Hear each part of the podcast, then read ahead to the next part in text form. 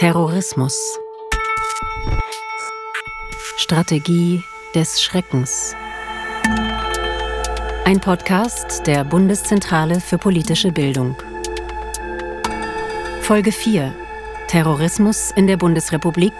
Die Vorgeschichte von Niklas Fischer und Hannes Liebrandt. Wir tauchen ein in das Jahr 1918.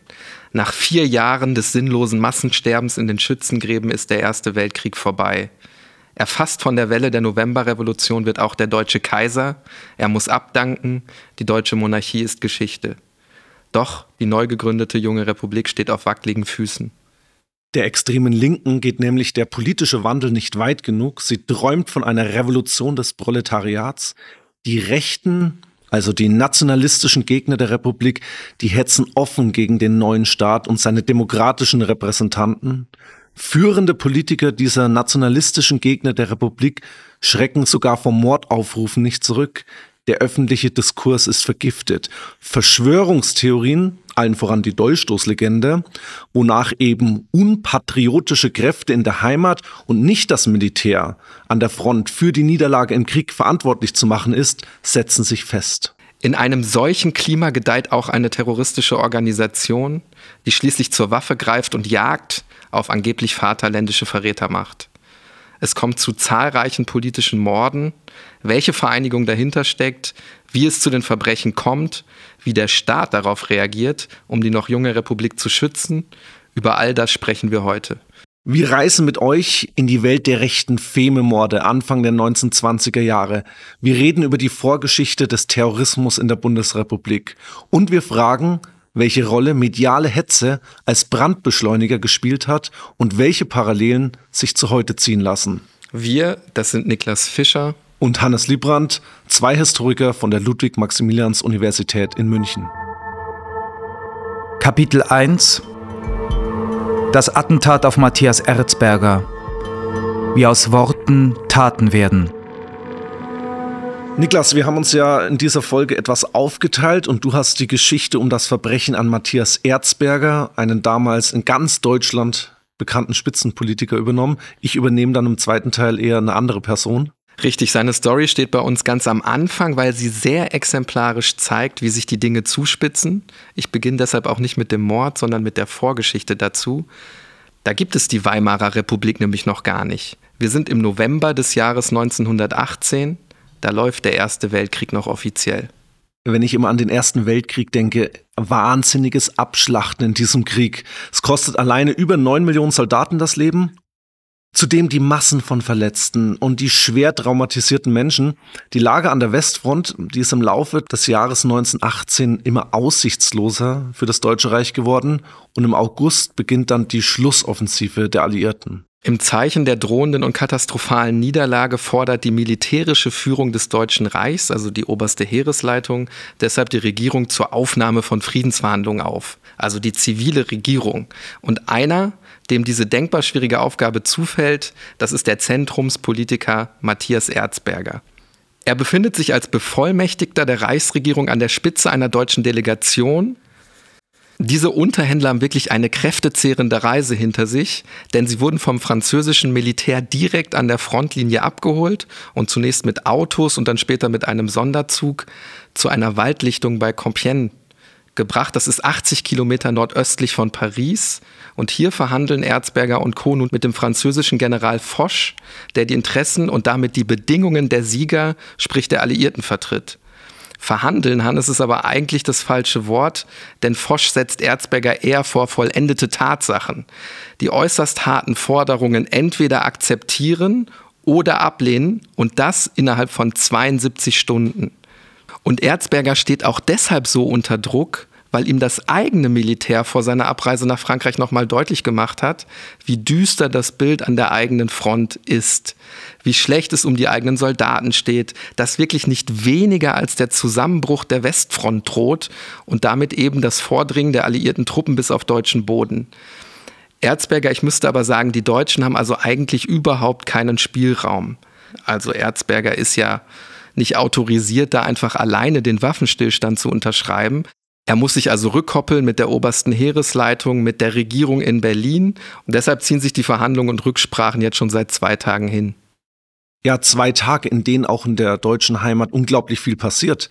Die deutsche Novemberrevolution müsste man hier nennen, ausgelöst von kriegsmüden Soldaten und Matrosen, die erreicht nun Berlin.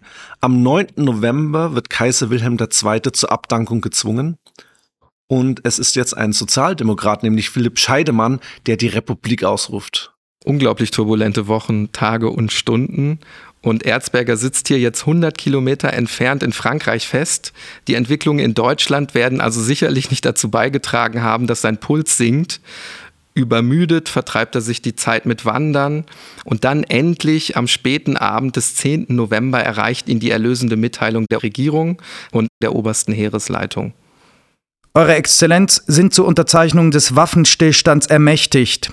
Die deutsche Regierung nimmt die ihr am 8. November gestellten Bedingungen an. Wenige Stunden später, in den sehr frühen Morgenstunden des 11. November, es ist noch nicht einmal halb sechs, da unterzeichnen Fosch und Erzberger schließlich das Waffenstillstandsabkommen in einem Eisenbahnwaggon. Ein Moment, der sicherlich in die Geschichte eingeht, der aber auch für das Leben von Matthias Erzberger schwere Folgen haben wird. Um 11 Uhr signalisieren Trompetensirenen schließlich das Ende des Ersten Weltkriegs. Ende des Ersten Weltkriegs und Ende der Monarchie. Die folgende Zeit wird eine des Umbruchs sein und hier prallen in der deutschen Gesellschaft zwei Vorstellungen aufeinander. Wir könnten ja eigentlich sagen, alte und neue Welt prallen aufeinander, oder? Auf der einen Seite die Menschen, die in der jungen Demokratie endlich die Chance auf politische Mitbestimmung und gesellschaftliche Befreiung sehen und auf der anderen Seite die Kräfte, die die Uhr zurückdrehen wollen, für die die neue Welt, die Republik etwas Bedrohliches ist. Das gilt zum Beispiel für die Tausenden von Soldaten, die durch das Ende des Krieges jede Perspektive verlieren, arbeitslos sind. Verstärkt sich ja dann auch nochmal durch den Versailler Friedensvertrag. Die hat ja festgelegt, dass das Heer inklusive Marine auf 115.000 Mann reduziert werden musste. Ganz genau. Und man fühlt sich eben als Verlierer dieser neuen republikanischen Ordnung. Man sieht in der Demokratie einen Verfall der Werte, ein Gefühl der Ohnmacht schleicht sich ein. Ja, Niklas, und wer ohnmächtig ist, der sucht Sündenböcke. Und einer, der sich als Sündenbock eben besonders gut eignet, ist Matthias Erzberger, der Unterzeichner des Waffenstillstands. Er wird in diesem Zusammenhang als Novemberverbrecher von den Rechten diffamiert. Und er ist ja auch als Führer der Zentrumspartei, also der Partei des politischen Katholizismus, auch einer, der sich 1919 für die Unterzeichnung und in der Folge auch für die Einhaltung des Versailler Friedensvertrages einsetzt. Ein sogenannter Erfüllungspolitiker. Wir müssen sagen, der Begriff ist eigentlich ein Kampfbegriff, insbesondere der politischen Rechten, um vor allen Dingen Politiker zu diffamieren, die angeblich die Wünsche der Alliierten wichtiger finden als die Bedürfnisse des eigenen Volkes. Ja, und wer das so sieht, also diese Kreise, für die ist Erzberger eben der Erfüllungspolitiker schlechthin. Und als wäre das alles nicht genug, gibt es sogar noch einen dritten Grund, der ihn zum Hassbild macht. 1919 wird Erzberger nämlich Finanzminister und leitet umfängliche Steuerreformen ein. Zum Beispiel eine einmalige Vermögensteuerabgabe. Das macht ihn jetzt bei seinen rechten Gegnern nicht unbedingt populärer. Er, der Vaterlandsverräter, erdreistet sich jetzt auch noch, an ihr Geld zu wollen. Das müssen wir uns nochmal vergegenwärtigen. Man soll jetzt Steuern zahlen, also Abgaben an einen Staat zahlen, den man selbst ablehnt, den man selbst verachtet.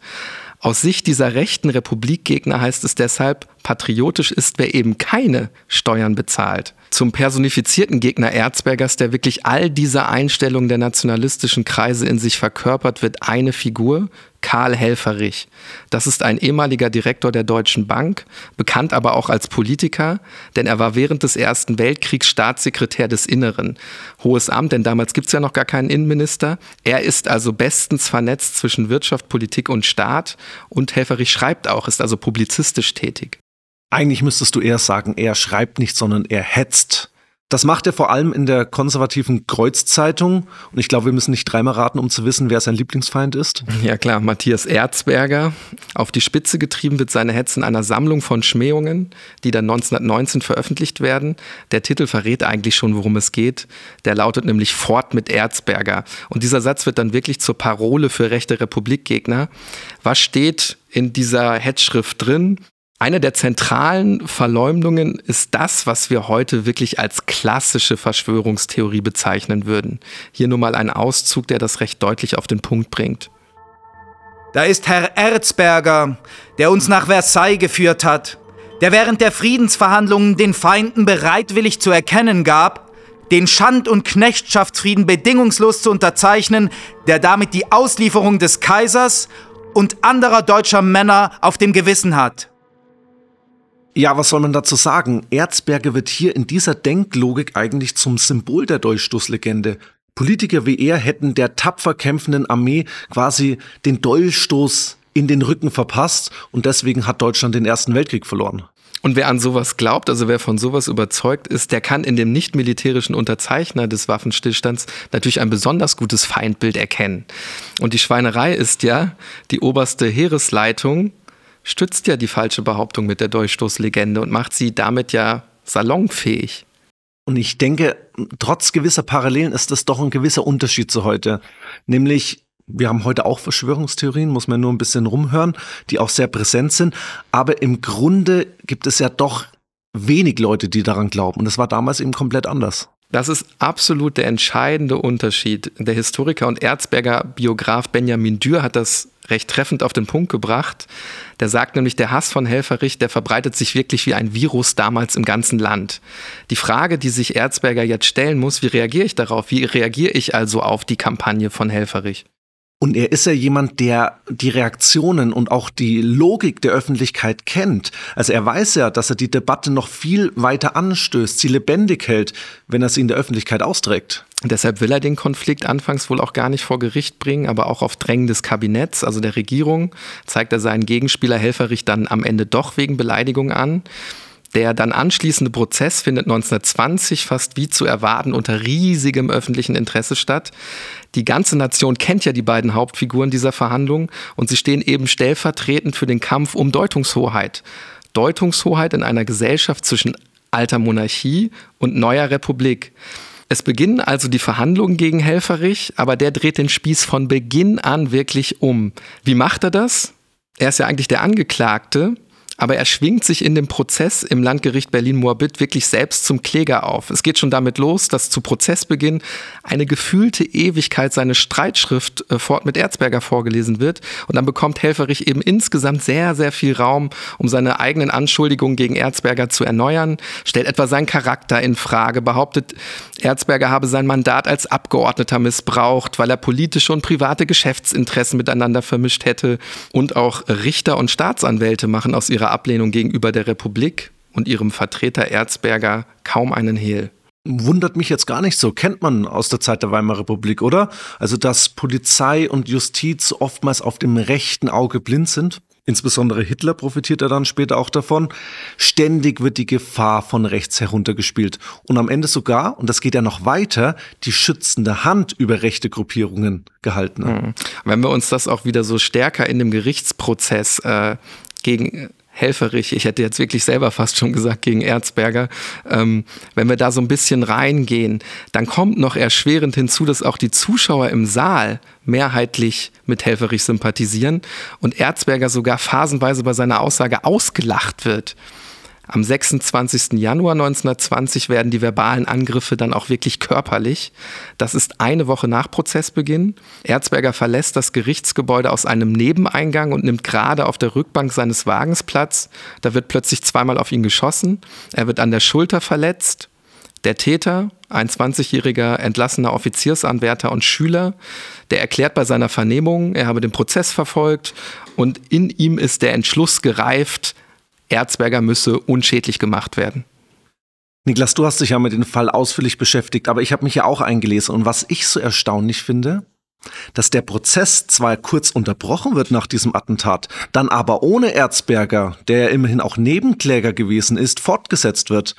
Er konnte zu Beginn auch körperlich nicht wieder vor Gericht erscheinen, musste sich zu Hause einige Tage von diesen Verletzungen erst erholen. Also ist ja aus heutiger Sicht unvorstellbar eigentlich. Ja, und so wie ich das gelesen habe, kommt er dann eben irgendwann zurück, kann also wieder vor Gericht erscheinen, aber der Anschlag auf ihn wird nicht ein einziges Mal thematisiert. Und auch die Kampagne der rechten Presse geht vollkommen unverbümt weiter. Nach knapp zwei Monaten dann das Urteil, auf das wirklich alle mit Spannung gewartet haben. Helferich wird am 12. März 1920 zwar zu einer geringen Geldstrafe in Höhe von 300 Mark wegen übler Nachrede und Beleidigung verurteilt. Das Gericht betont auf der anderen Seite aber auch, diese eher geringe Strafe sei deshalb gerechtfertigt, weil Helferich im Wesentlichen die Wahrheit beweisen konnte und er aus Zitat vaterländischen Beweggründen gehandelt habe. Herr Niklas, und auch hier denke ich wieder an einen Prozess, der zumindest wenn ich an diese vaterländischen Beweggründe denke, ähnlich abgelaufen ist, nämlich an den Prozess gegen Hitler nach dem Hitlerputsch 1923.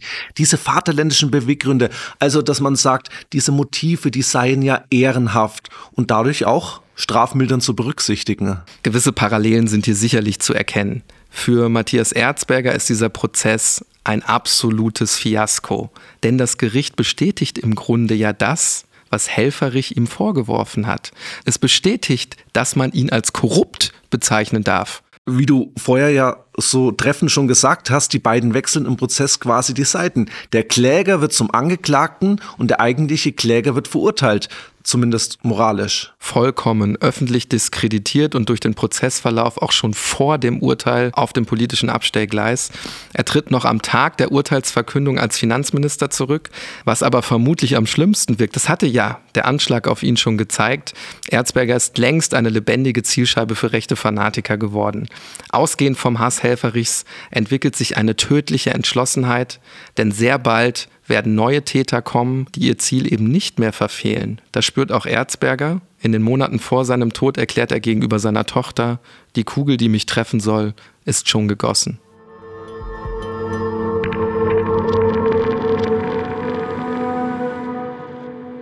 Matthias Erzberger ist zurückgetreten und trotz seiner schwierigen Situation arbeitet er dann 1921 an seinem politischen Comeback.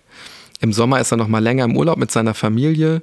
Mitte August machen sie Station in dem kleinen Kurort Bad Griesbach im Schwarzwald, wirklich sehr idyllisch gelegen. Die Familie ist da in einem katholischen Mutterkurheim untergebracht. Erzberger ist ja tiefgläubig. Und hier empfängt er am Morgen des 26. August 1921 seinen Parteifreund Karl Dietz, ein Reichstagsabgeordneter aus Konstanz. Die beiden brechen dann zu einem Spaziergang auf, laufen ungefähr eine Stunde und werden dann von zwei Männern eingeholt. Ich habe äh, hier mal eine Fotografie von dem Waldweg mitgebracht. Äh, versuch das doch mal zu erklären, versuch uns mal mitzunehmen in diese Szenerie. Ja, ist eigentlich gar nicht so ein klassischer Waldweg, also so kleine Trampelpfade und so weiter, kann man sich jetzt vorstellen, ist hier nicht der Fall, sondern es ist eine recht breite Straße sogar schon, führt hier um die Kurve und es ist ein recht dichter Nadelwald drumherum. Also ja, gibt's hier in Deutschland wahrscheinlich in jeder Gegend. Ja, liegt oberhalb, das kann man jetzt auf dem Foto nicht sehen, liegt oberhalb des Dorfes, also auch mit steilen Abhängen versehen. Der Boden ist matschig, es hat am Vorabend ordentlich geschüttet und auch jetzt nieselt es noch etwas, weshalb die beiden sich dann auch überlegen, um kurz vor elf ist das umzudrehen, also zurückzugehen. Da tauchen plötzlich die beiden Männer wieder auf, drehen sich plötzlich um, in der Hand Revolver. Erzberger und Dietz sind davon natürlich vollkommen überrascht. Da beginnt auch schon das Feuer. Erzberger wird getroffen, ihm gelingt es aber, müssen wir uns vorstellen, der ist ja vollkommen in Panik, noch eine Böschung hinab in den Wald zu rennen. Vielleicht müsste man auch eher sagen, er stürzt darunter, er rutscht aus, versucht sich dann noch an Sträuchern festzuhalten. Mit letzter Kraft kann er sich dann wohl auch hinter eine Tanne schleppen. Aber auch das rettet sein Leben nicht. Die Täter folgen ihm dann den Abhang hinunter und wir müssen es so sagen, sie richten ihn dann wirklich aus nächster Nähe regelrecht hin. Insgesamt wird noch fünfmal auf seinen Körper geschossen und die beiden noch unbekannten Täter verschwinden dann in den regnerischen Tag.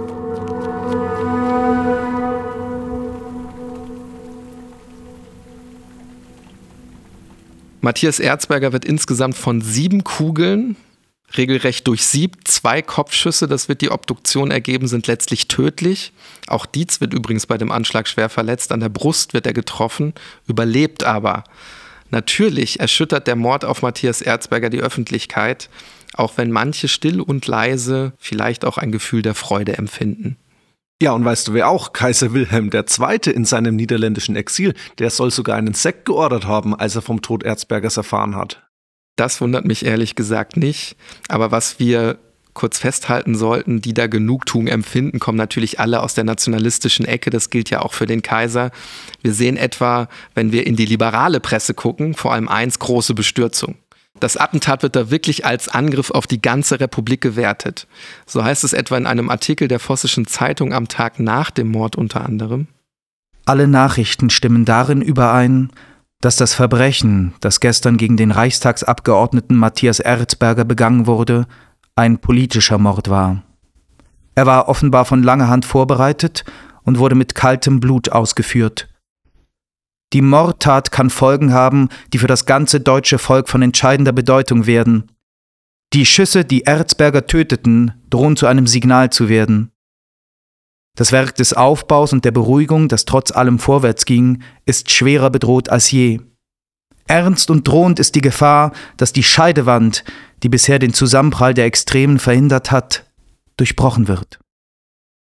Auch wenn der Krieg nicht so lange vorbei ist, wir sehen schon Fortschritte und die drohen jetzt wieder durch ein erneutes Klima der Radikalität, durch ein erneutes Klima der Angst und des Hasses eben zerstört zu werden. Naja, man befürchtet eben, äh, dass eine neue, du hast es im Grunde vollkommen richtig zusammengefasst, dass eine neue Zeit der Unruhe und Gewalt droht und dass mit Erzberger ein Repräsentant des demokratischen Staates sein Leben verloren hat, dass eben also dieser, dieser neue Staat angegriffen worden ist. Daran lässt auch Reichskanzler Josef Wirth keinen Zweifel. Bei der Beerdigung von Matthias Erzberger, zu der übrigens 30.000 Menschen kommen, da nennt äh, Josef Wirth seinen Parteifreund einen Märtyrer für die Republik und er bringt dann eben die Debatte auch in den Reichstag. Seit Annahme des Ultimatums haben wir mit steigender Sorge die Verhetzung in unserem deutschen Volke verfolgen können. Eine Verhetzung, die alle diejenigen, die damals in schwerer Bedrängnis unseres Volkes die Verantwortung übernommen haben, verunglimpft sie wie Freiwild ausgibt, sie verhöhnt und verspottet, nicht nur ihre Arbeit als Politiker angreift, sondern sie in einer persönlichen Weise verunglimpft, die notwendigerweise zu einer Atmosphäre führen musste, in der der politische Mord nicht zur Unmöglichkeit wird. Aus dieser Rede können wir viel herauslesen, wie ich finde. Ähm, was man besonders hervorheben kann, ist, er spricht nicht von Terror, sondern vom politischen Mord. Und auch die wissenschaftliche Forschung hat sich lange schwer getan oder hat es lange umschifft, den Begriff Terrorismus in Bezug auf die Weimarer Republik anzuwenden für diese Fememorde oder für diese politische Gewalt. Das waren nämlich die Begriffe, die man gewählt hat. Und auch das Attentat auf Erzberger wird selten als Terror bezeichnet auch wenn sich ganz klar Wesensmerkmale des modernen Terrorismus wiederfinden. Nämlich wir haben ein politisch motiviertes Verbrechen, bei dem die Täter auch wenn wir die jetzt noch gar nicht kennen, eine Botschaft aussenden. Und diese Botschaft, die muss auch gar nicht richtig ausgesprochen werden, weil sie so auch jeder in der Bevölkerung versteht. So wie Erzberger ergeht es jeden Vaterlandsverräter. Das ist die Botschaft. Es geht also um gesellschaftliche Verunsicherung. Der Staat, die Republik wird symbolisch angegriffen. Und wenn ich das weiterdenke, dann ist es ja auch wahnsinnig wichtig, dass sich eben die Bevölkerung, also der Großteil der Bevölkerung mit Erzberger eben mit der Republik solidarisiert. Das tut nach dem Mord dann auch ein Großteil, etwa die Sozialdemokratische Partei und die ihr nahestehenden Verbände. Es kommt überall im Land zu Protestkundgebungen. Da heißt es etwa, nieder die Meuchelmörder, hoch die Republik. Und diese Demos, die du gerade angesprochen hast, die sieht ja bezeichnenderweise die Regierung um Reichspräsident Ebert eher ja ambivalent, weil klar, es ist ein wichtiges Zeichen der Anteilnahme und auch ein Zeichen für die Republik, aber die Straßen sind ja immer noch unruhig. Es besteht durchaus die Gefahr, dass Demonstrationen in offene Gewalt münden. Und weil beispielsweise Kommunistinnen und Kommunisten diese Kundgebungen für ihre Zwecke missbrauchen. Davor hat die Reichsregierung Angst. Und natürlich stellt man sich dann auch die Frage, sind solche Unruhen nicht genau das, was die Täter, was eben Terror grundsätzlich bezwecken will? Erzberger ist ja auch nicht das erste Opfer eines rechten Attentats. Ein Beispiel. Im Juni 1921 wird der bayerische Landtagsabgeordnete Karl Gareis direkt vor seinem Haus erschossen. In dieser Gesamtgemengelage der ersten politischen Morde jedenfalls sieht sich die Regierung um Reichspräsident Friedrich Ebert gezwungen, für Sicherheit zu sorgen. Bereits drei Tage nach dem Mord an Erzberger erlässt sie die Notverordnungen zur Wiederherstellung der öffentlichen Sicherheit und Ordnung. Darin heißt es etwa, wer zu Gewalttaten gegen die Republik aufruft, kann bereits für diese bloßen Worte, mehr ist das ja erstmal nicht, juristisch belangt werden. Auch Druckschriften und Versammlungen können durch die Notverordnung verboten werden. Natürlich richten sich diese verschiedenen Paragraphen vor allem gegen die mediale Hetze von rechts, die irgendwann in Gewalt münden, aber das ist der entscheidende Punkt. Die Notverordnungen sind eben auch ein massiver Einschnitt in die Grundrechte aller Menschen in der Weimarer Republik, weil eben die Meinungs- und Versammlungsfreiheit faktisch eingeschränkt wird. In Bayern zum Beispiel verweigert die Regierung zu Beginn die Umsetzung der Verordnungen. Wer in der Schule aufgepasst hat, weiß das. Der Freistaat als sogenannte Ordnungszelle ist seit der Niederschlagung der linken Räterepublik ein regelrechtes Sammelbecken für nationale und völkische Extremisten. Du sagst es, und in die Landeshauptstadt München führt auch die Spur der Mörder von Matthias Erzberger. Und damit beginnt unser zweites Kapitel, das uns zu einer rechten Terrororganisation führen wird, die auch als Schwarze Reichswehr bekannt ist oder vielleicht auch geläufiger als Organisation Konsul. Kapitel 2 Der Feind steht rechts. Ich bin ja bei meiner Recherche sprichwörtlich der Spur der Täter gefolgt. Direkt nach der Tat gehen Zeugenaussagen bei der Polizei ein. Die berichten davon, wie zwei auffällige Männer in Wanderkleidung in der Gegend hin und her gelaufen sind. Die Recherchen haben dann ergeben, dass diese Männer unter falschen Namen sich im Nachbarort einquartiert haben. Und einer der beiden muss wohl auch spätere Beweisstücke hinterlassen haben, vor allen Dingen zerrissene Notizen, Zettel und Briefe. Und dann klicken bald die Handschellen. Und zwar bei Heinrich Tillessen, der war 27 Jahre zu dem Zeitpunkt, ist ein Student, und Heinrich Schulz, ein 28-jähriger Kaufmann. Das eigentliche Erstaunliche ist jedoch, dass die Spur der Täter durch diese Nachforschungen zu einer bis dato weitgehend geheimen Militärorganisation führt, die aus dem Untergrund die Weimarer Republik stürzen möchte. Diese Organisation Konsul, ich habe es ja vorhin schon angesprochen, ist wirklich wie ein Geheimbund aufgebaut. Die haben einen eigenen Schwur, eine eigene Mitgliederzeitung, geheime Waffenlager und auch eine Terrorzentrale, die bezeichnenderweise in München liegt. Und ich habe dieses bezeichnenderweise jetzt so betont, weil das eine Vorgeschichte hat. Nämlich diese Organisation Konsul, die geht aus der berüchtigten Marinebrigade Erhard hervor, benannt nach ihrem Anführer Hermann Erhard. Und diese Marinebrigade, die eigentlich den Schutz der Republik gegen innere und äußere Feinde gewährleisten soll, die wendet sich nun gegen die Republik. Ich weiß absolut, worauf du hinaus willst. Die Marinebrigade Erhard ist ja auch am sogenannten Kapp-Putsch 1920 beteiligt. Aktive Reichswehrangehörige und sogenannte Freikorps besetzen das Regierungsviertel in Berlin. Teile der Reichsregierung müssen sogar fliehen aus der Hauptstadt. Ja, genau, darauf will ich hinaus. Und das können wir leider nicht im Detail besprechen. Da könnten wir jetzt noch Minuten darüber reden.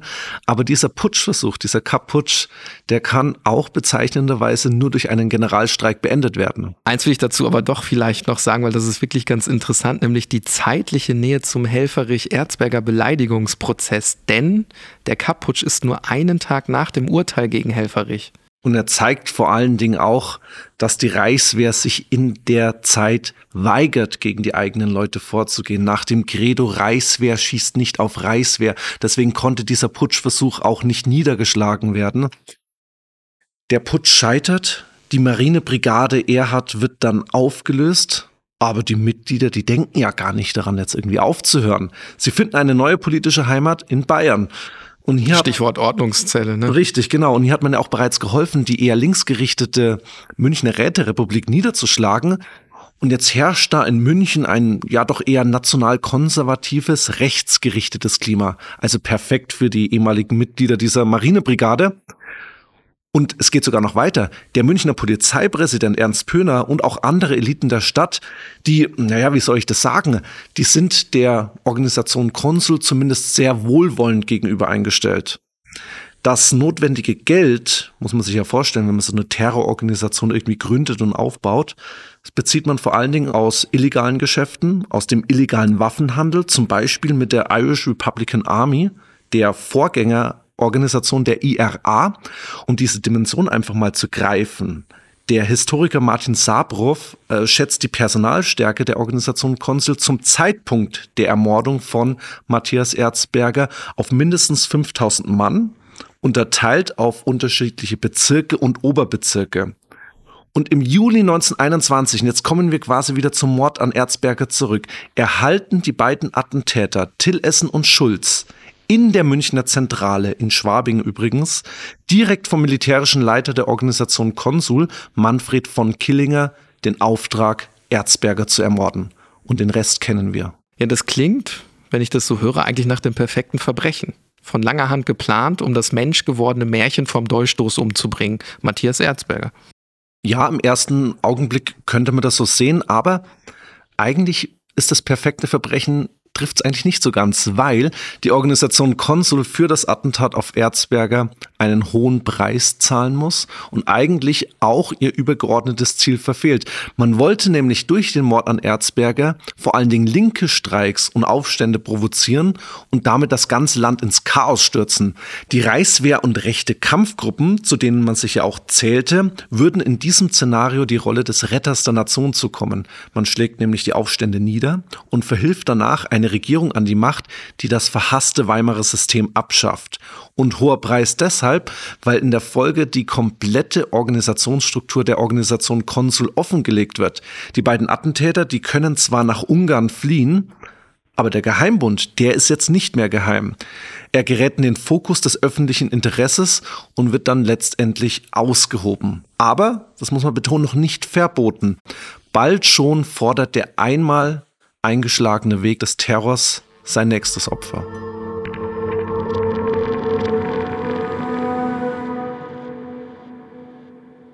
Die von mir bereits schon angedeutete Provokationsstrategie, nach der eben durch eine Reihe von Anschlägen und mobilen Terrorkommandos ein Aufstand von links ausgelöst werden soll, den man dann quasi als Retter von Volk und Vaterland selbst niederschlägt, wird dann auch nach dem Mord an Erzberger konsequent weitergeführt.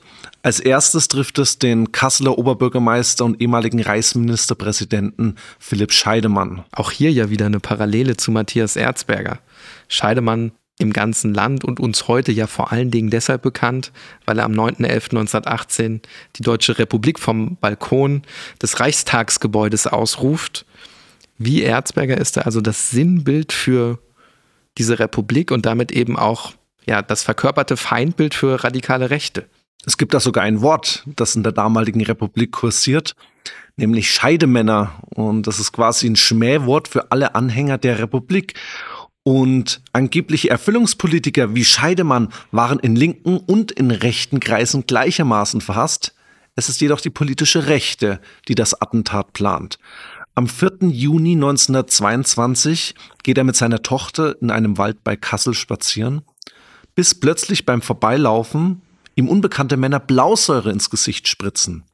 Er überlebt den Anschlag, weil der Wind verhindert, dass das Gift in Mund und Nase gelangt und die beiden Attentäter, Hans Hustert und Karl Ölschläger, verfehlen also ihr Ziel, werden bald festgenommen und wegen Mordversuch angeklagt und verurteilt. Ich würde aber schon sagen, sie verfehlen vielleicht ihr vordergründiges Ziel, aber auch hier kommt ja wieder die Botschaft an. Wir haben ja vorhin über die Definition von Terrorismus gesprochen und auch diese Botschaft ist ja wieder eine altbekannte. Ich wiederhole mich, aber sie ist ebenso zentral. Jeder sogenannte Erfüllungspolitiker, jeder Repräsentant der Republik, jeder politische Gegner kann ins Fadenkreuz der Organisation Konsul kommen. Ja, absolut. Ein permanentes Klima der Angst sollte geschaffen werden. Und keine drei Wochen später schlägt die Organisation Konsul wieder zu. Und diesmal fließt Blut. Das nächste Attentat, und da übertreibe ich wirklich nicht, wird die noch junge Republik nachhaltig erschüttern und auch für ein Umdenken sorgen. Zumindest vorerst.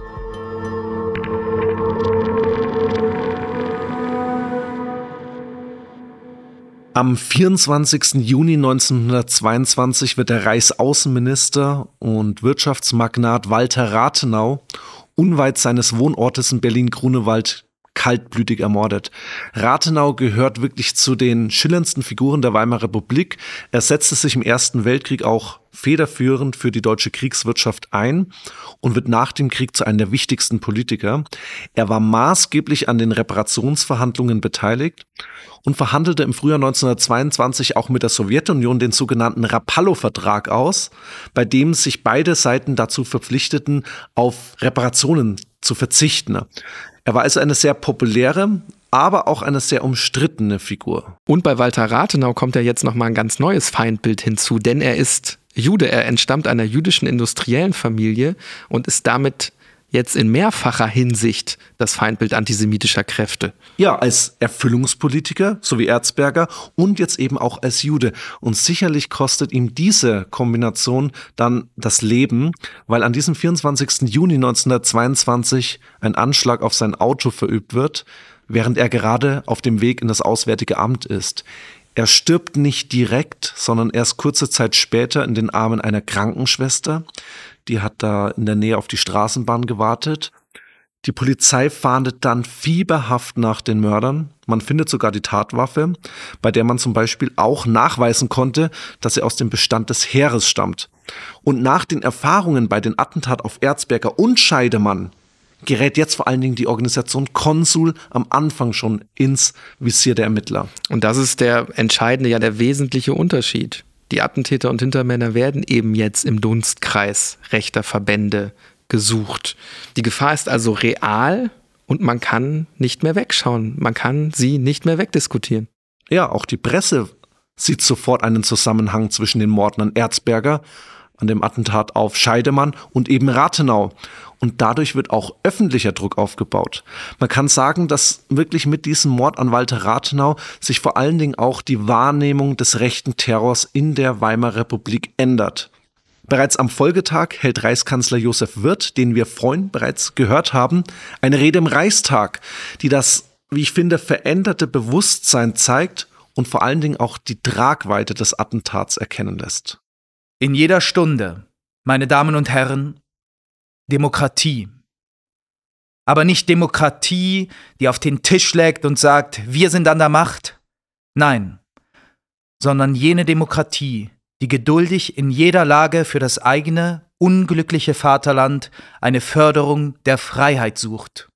In diesem Sinne, meine Damen und Herren, Mitarbeit.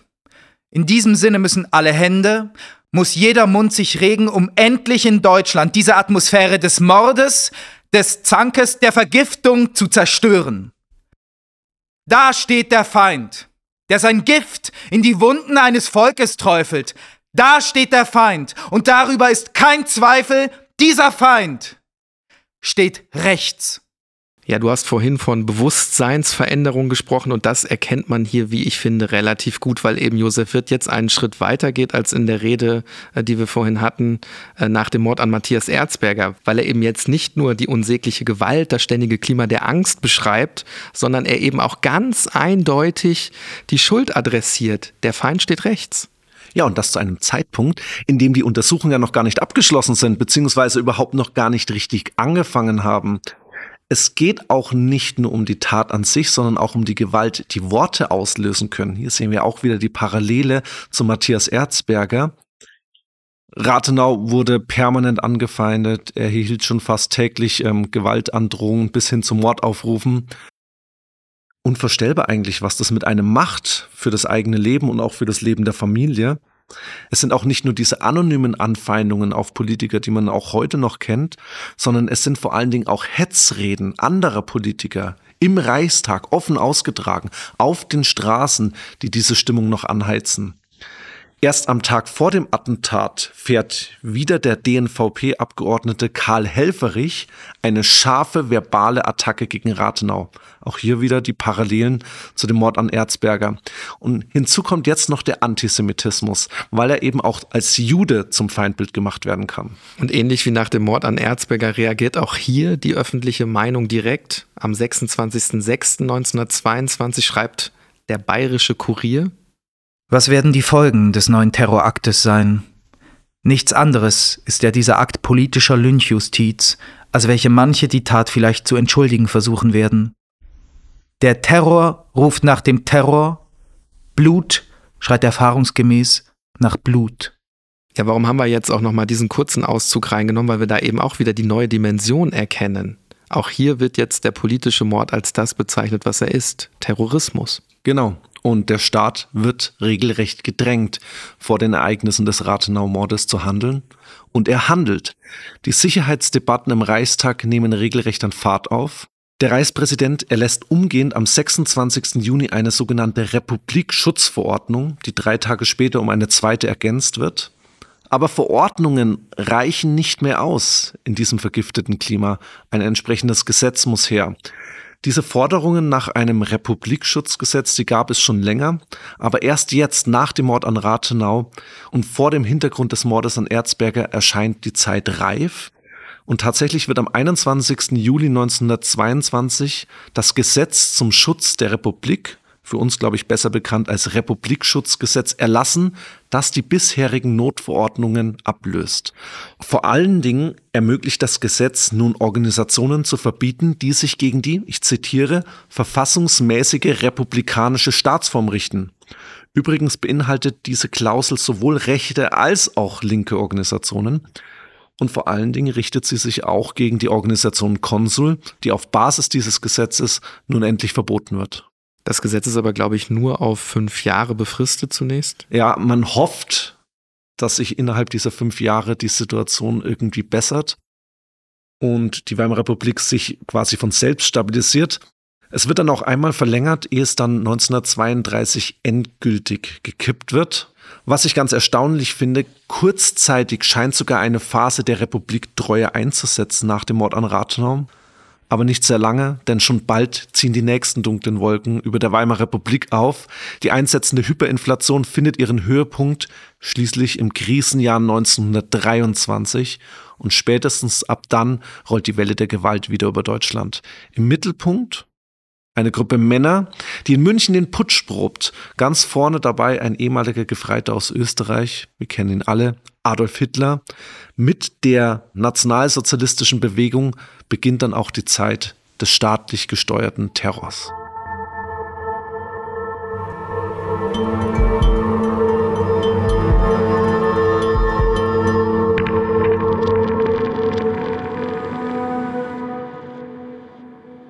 Wenn wir zum Schluss jetzt unsere heutige Episode nochmal zusammenfassen.